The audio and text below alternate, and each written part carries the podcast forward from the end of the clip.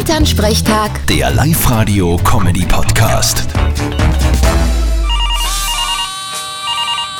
Hallo Mama. Grüß dich, Martin, geht's dir eh gut? Fralli, was gibt's? Du, die Leute sind so gemein. Welche Leid? Ja, die Leute halt.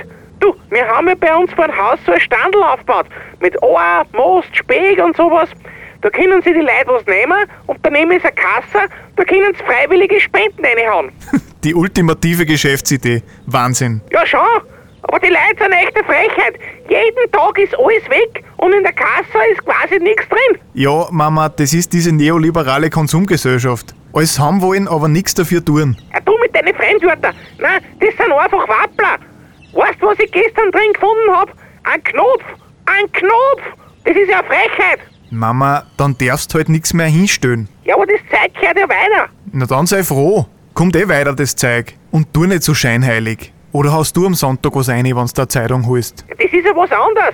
Die Zeitungen haben eh genug Geld. Aber, Aber was? Das werden sie die Leute auch denken. Die Bauern haben eh genug Geld. Brauchen eh nix. ach so, ein Blödsinn.